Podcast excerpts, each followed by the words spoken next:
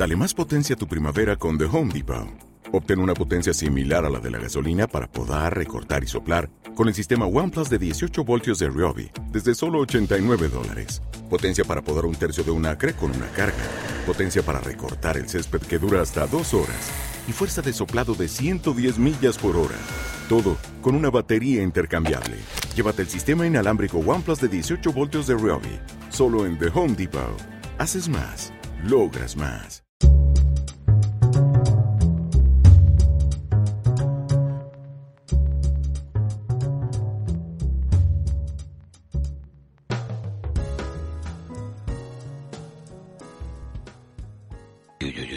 Hola, hola, hola.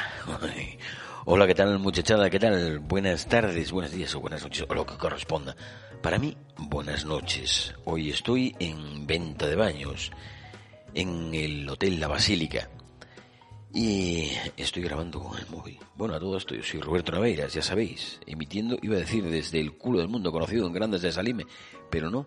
Hoy estoy a unos kilómetros de, Valen de Palencia, de Palencia, en venta de baños. Y os cuento que, bueno, disfrutando de la primavera como nunca, disfrutando de la tierra de campos, disfrutando de este verdor que de verdad casi daña la vista. ¿Por qué estoy aquí? Bueno, pues como os dije la semana pasada, pues unas pequeñas vacaciones. Y la semana pasada también os dije que iba a irme a, al salón de la moto este de, de Gijón.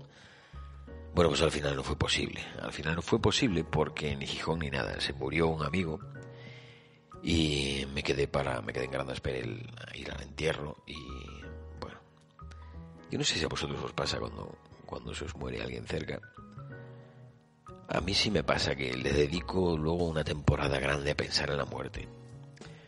No como algo triste, sino más bien como algo inevitable. Como, bueno, recuerdo cuando algunos suicidios de, de amigos el de Ernesto que se atiborró de pastillas y se tiró al embalse, o el de Primitivo que se construyó su propia pistola, partiendo de cero se construyó su propia pistola y se pegó un tiro. Pues a mí me pasa que cuando se me muere alguien cercano, le dedico, normalmente yo le dedico bastante tiempo a pensar en la muerte.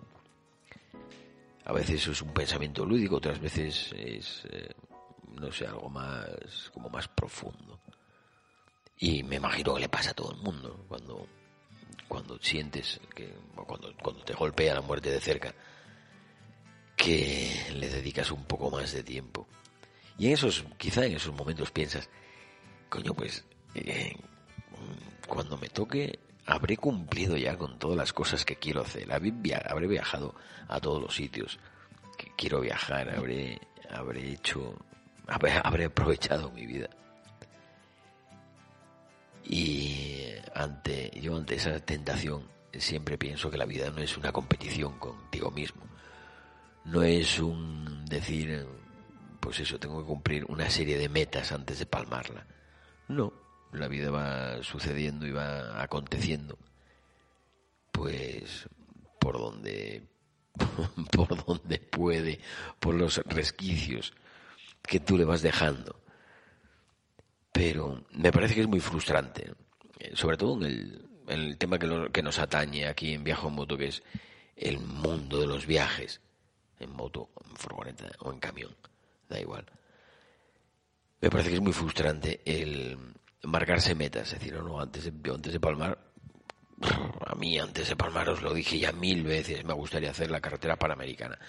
Pero bueno, es, es como una especie de fantasía, no, no es algo que, que me marque como meta. Oye, si la puedo hacer, pues estupendo. Y si no, pues estupendo también. No hay, no sé, yo creo que no hay que, que marcarse estas metas en la vida y, y decir, pues tengo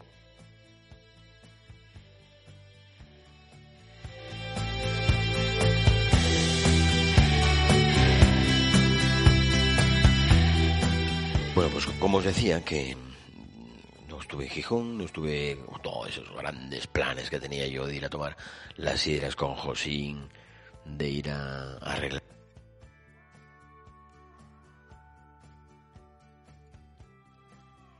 Así que lo que hice fue posponer la salida y esta mañana salimos Elena y yo con la BMW a recorrer el mundo más eh, inmediato, a correr grandes aventuras.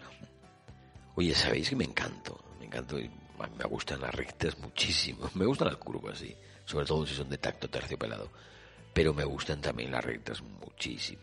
Y estar por aquí, por la tierra de Campos. O en el Cerrato, donde estoy ahora. El Cerrato hay menos curvas. Pero estar en la, en la tierra de Campos y lanzar la vista y a lo lejos y ver el horizonte lejísimos, lejísimos. ¿Hasta dónde llega la vista del ser humano? ¿Qué, El otro día vi esta pregunta en internet. ¿Hasta dónde llega la vista del ser humano? ¿Qué, objetos, a qué distancia puede ver objetos del ser humano? Y la respuesta a, a esta pregunta era, pues depende del tamaño del objeto. El sol está lejísimos, la luna está lejísimos y los ves, o sea que depende del tamaño. Bueno, pues aquí el horizonte es enormísimo y lo ves entero o casi entero. Y con, con el amarillo de la colza, el verde, el verde del cereal y, la carretera impecable. ¡Ah, qué maravilla! Al principio una temperatura buena, agradable cuando salimos a 23 grados, 24. Y luego fue subiendo de modo que aquí en Palencia llegamos con 30 grados. A mí 30 grados ya me sobran, me sobran grados para ir en moto. Para mí la temperatura ideal son 24, 25 grados. Y es la temperatura ideal para ir en moto. Oye, venía pensando yo, venía pensando, eh, ya sabéis, dentro del casco le das vueltas a todo. Venía pensando en lo, el concepto de lejos y cerca que ya sabéis que al igual que el tamaño es muy relativo. Dicen que el tamaño no importa, pero bueno, el tamaño en realidad es relativo. Cerca o lejos. Y me gustaría lanzaros una pregunta. A vosotros, mm, me da igual el país, ¿eh? podéis participar en las respuestas, podéis participar de personas de cualquier país. ¿En qué lugar del mundo o de vuestro país, mejor de vuestro país, habéis estado que os haya parecido que es el culo del mundo?